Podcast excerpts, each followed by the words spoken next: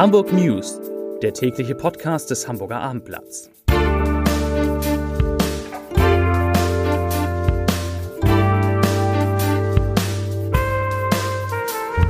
Herzlich willkommen zum letzten Podcast in dieser Woche. Mein Name ist Lars Heider und heute geht es um die Vorbereitung des Corona-Lockdowns ab Montag, die Hamburg, Achtung, um einige Punkte ergänzt hat. Ganz interessant. Weitere Corona-Themen. Die Zahl der Neuinfektionen erreicht einen Rekordwert in Hamburg. In der Elbphilharmonie gibt es ein Geisterkonzert und die finanzielle Situation der Hamburger ist besser, als man denken könnte angesichts der Pandemie. Zunächst aber wie immer die Top 3, die drei meistgelesenen Texte auf abendblatt.de. Auf Platz 3 neuer Lockdown, was jetzt in Hamburg gilt. Auf Platz 2 Feiertag am Sonnabend ist mich wirklich. Geschäfte im Norden bleiben zu. Und auf Platz 1 400 Euro für jedes Hamburger Klassenzimmer. Das sind die Top 3 auf abendblatt.de. Ja, die letzte Woche in Freiheit, die geht zu Ende an diesem Freitag, wobei unseren Lockdown, Lockdown Light, den hätten andere Länder in Europa ganz gerne. Und wer Zweifel hat, dass sich auch in Hamburg jetzt schnell etwas tun muss, um die Corona-Entwicklung deutlich zu verlangsamen, der wird heute erneut eines Besseren belehrt. Denn nie war die Zahl der Neuinfektionen an einem Tag so hoch. Sie ist auf 410 gestiegen. Der 7-Tageswert, der liegt jetzt bei 121,8 Fällen je 100.000 Einwohner. Wir erinnern uns, Anfang Oktober waren es noch weniger als 20. Und in Hamburgs Krankenhäusern, da müssen 150 Menschen mit Covid-19 behandelt werden. Zwei mehr als gestern. Hamburg Senat, der hat heute offiziell den Lockdown beschlossen, den die Ministerpräsidenten und die Kanzlerin in der vergangenen Woche ähm, vorbereitet haben und noch ein bisschen mehr. In Hamburg Schulen wird es jetzt auch eine Maskenpflicht im Unterricht geben und zwar ab Klasse 5 und das ist interessant und neu. Jede Schule bekommt für Corona-Schutzmaßnahmen für jeden Klassenraum 400 Euro. Dafür, dafür könnten etwa Plexiglaswände zum Schutz des Lehrerpuls oder CO2-Ampeln angeschafft werden, sagte Schulsenator Thies Rabe heute bei einer weiteren Landespressekonferenz in Rathaus. Da war auch Innensenator und Sportsenator Andi Grote dabei und der erklärte, dass der Sportbetrieb zwar insgesamt in Hamburg ausfallen müsse, man aber, ich zitiere, allein, zu zweit oder mit Angehörigen aus dem eigenen Hausstand Sport im Freien treiben und dafür auch entsprechende Sportstätten in Hamburg nutzen dürfe. Das ist doch immerhin etwas. Und was passiert, wenn es im November nun nicht gelingt, gelingt die Infektionszahlen zu drücken? Darauf hatte natürlich der erste Bürgermeister eine Antwort. Er sagte, dann müssten wir ähnliche Maßnahmen ergreifen wie einige unserer Nachbarländer. Aber genau das möchte ich vermeiden und das wollen wir, glaube ich, alle vermeiden, denn richtige Ausgangssperren, das soll es nicht geben. Übrigens, in der vergangenen Woche wurden etwa 15.000 Corona-Tests in Hamburg durchgeführt und zwar pro Tag. Auch das ist ein neuer Höchstwert. Sehr viel mehr können die Labore in der Stadt übrigens auch nicht leisten. Und schon jetzt kann es angesichts dieser Vielzahl von Tests etwas länger dauern, bis die Getesteten die Ergebnisse erhalten. In der Regel sollen sie nach ein bis zwei Tagen informiert werden. Aber das wird in der letzten Zeit, kann es auch mal drei oder vier Tage lang dauern. Und falls Sie, falls ihr gerade ausrechnet, wie viele Tests eigentlich immer noch negativ sind, ich nehme euch, ich nehme Ihnen die Arbeit gern ab. In dieser Woche waren es etwa etwas mehr als 97 Prozent. Also 97 Prozent dieser 15.000 Tests sind nach wie vor negativ. Corona, Corona, Corona. Es geht immer so weiter. Die Sperrstunde in der Hamburger Gastronomie hat nach einer Ober Entscheidung des Oberverwaltungsgerichts vorerst weiter Bestand.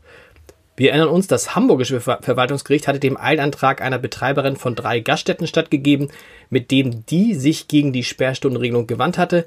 Dagegen hatte die Stadt Hamburg wiederum Beschwerde vom Oberverwaltungsgericht eingelegt und das Oberverwaltungsgericht hat jetzt die Entscheidung des Verwaltungsgerichts kassiert. Das ist am Montag sowieso alles äh, Makulatur, weil dann ja die Restaurants schließen müssen. Schließen müssen auch alle Kultureinrichtungen und das betrifft auch das 14. Hamburger Krimi-Festival, das eigentlich vom 3. bis 7. November auf Kampnagel geplant war. Da sollten ja hm, Autoren wie John-Luc Banalek, Petra Oelker, Charlotte Ling, Kirsten Boje und Wolfgang Scharlau lesen. Fällt alles aus. Gekaufte Karten können dort zurückgegeben werden, wo sie erworben wurden. Und das Jubiläumskonzert Verzeihung, nochmal. Und das Jubiläumskonzert zum 75. Geburtstag des NDR Elbphilharmonie Orchesters wird fast vor Geisterkulisse in der Elbphilharmonie gesperrt. Ellen Gilbert dirigiert an diesem Freitag und am Sonntag vor wenigen Gästen und Journalisten. Ansonsten darf leider kein Publikum dabei sein. Immerhin wird das Konzert im Internet zu sehen sein. Wo lesen Sie? Lest ihr auf www.abendblatt.de. Ach, gibt's irgendwas, irgendwas Positives? Ja, denn die Pandemie hat sich noch nicht gravierend im Portemonnaie der Hamburger, der Hamburger niedergeschlagen. 43 Prozent der Hamburgerinnen und Hamburger stufen ihre finanzielle Lage als gut oder sogar sehr gut ein. Weitere 38 Prozent bezeichnen sie immerhin als mittelmäßig. Das geht aus dem Vermögensbarometer des deutschen Sparkassen und Giroverbandes hervor. Und wer ist besonders optimistisch? Die Jüngeren. 46 Prozent der 14- bis 29-Jährigen sind zufrieden mit ihren Finanzen. Bei den 50 bis 59-Jährigen sind es nur 36 Prozent. Was anderes als Corona. Die Hamburger ICE-Gruppe, die ist ja bisher vor allem für ihre Einkaufscenter bekannt. Alzertal Einkaufszentrum, Elbe Einkaufszentrum kennen alle Hamburger. Aber das könnte sich ändern. Denn im Interview mit dem Hamburger Abendblatt sagt ECE-Chef Alexander Otto, dass man schon seit Jahren keine neuen Einkaufszentren mehr baue, sondern sich immer stärker im Bereich Wohnungen engagiere. In Kanada besitzt ECE bereits über eine Schwestergesellschaft 8000 Mietwohnungen und plant 2000 neue. In den USA sind es 2000. Und in Deutschland da beginnt das Unternehmen langsam aber sicher auf Parkdecks ihrer Einkaufscenter die es nicht mehr benötigt, Wohnungen zu bauen. Das ist auch ein Modell, das auch für das AEZ in Poppenbüttel in Frage kommt. Gespräche und Planungen dafür laufen bereits. Zum Sport. Normalerweise wäre die Hamburger Polizei jetzt, spätestens jetzt, in Alarmbereitschaft. Die Fans wären in Hochspannung. Aber es ist ja bekanntlich nichts normal in diesen Zeiten. Und das gilt auch für das Spiel zwischen dem HSV und dem FC St. Pauli das so oder so als trauriges Stadtderby in die Fußballgeschichte eingehen dürfte. Hoffentlich kann man nur sagen, ist es wenigstens das vorletzte in der zweiten Liga, wenn dann der HSV oder sogar der FC St. Pauli beide zusammen am Ende der Saison in die erste Liga aufsteigen sollten. Stadt komplett ausverkauft ist das Volksparkstadion, wo heute gespielt wird, so gut wie leer. Von der Rivalität zwischen den beiden Clubs wird man deshalb kaum etwas merken, was, das glaube ich fest, vor allem dem HSV nutzen wird, der ja zuletzt zweimal in Folge gegen den FC St. Pauli verloren hat. Wie das heute Abend ausgeht, können Sie, könnt ihr erleben im Live-Ticker des Hamburger Abendblatts ab 18.30 Uhr auf, naja, abendblatt.de. Und natürlich habe ich auch einen Podcast-Tipp des Tages. Ja, eine Million Hörer können nicht ehren. So viele Menschen haben nämlich tatsächlich schon unseren Podcast Dem Tod auf der Spur mit Gerichtsreporterin Bettina Mittelacher und Rechtsmediziner Klaus Püschel angehört. Eine Million Menschen. Wahnsinn. Heute gibt es eine neue Folge, wie immer, auf www.abendblatt.de slash podcast. Ja, ein weiterer Hinweis in eigener Sache. Corona-bedingt werden alle Vorträge der Gesundheitsakademie Akademie des Universitätsklinikums Eppendorf bis auf weiteres im Livestream äh, ab 18.30 Uhr auf abendblatt.de zu sehen sein. Der nächste Vortrag ist für Montag, den 2. November geplant um 18.30 Uhr.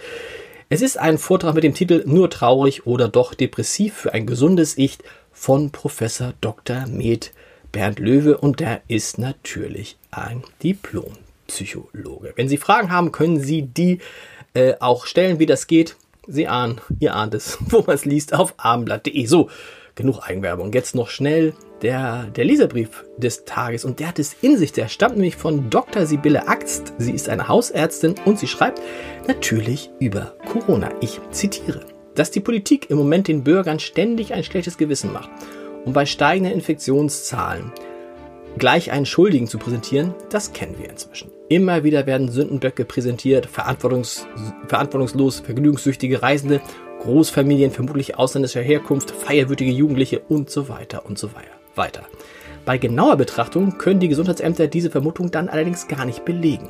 Trotzdem werden sie wiederholt. Hauptsache, man kann sich einreden, ein regelkonformes Verhalten könne einen vor dem Unglück schützen. Dabei werden die Altenpfleger, die als erstes als besonders infizierte Gruppe auffielen, nicht gerade ein Partyvolk sein. Bei ihnen wurde nur mit Reihentests angefangen. Unser Gesundheitsminister wird sich diesbezüglich wohl auch nicht zu Schulden haben kommen lassen Tröpfcheninfektionen verbreiten sich, indem wir die Ausatemluft anderer Menschen einatmen, in der kühlen Jahreszeit erfahrungsgemäß stärker als im Sommer.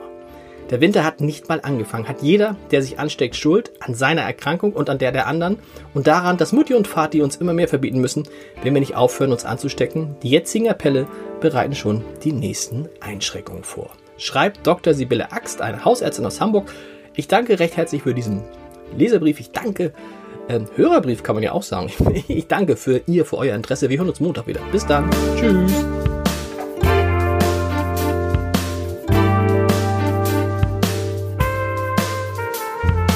Weitere Podcasts vom Hamburger Abendblatt finden Sie auf abendblatt.de slash podcast.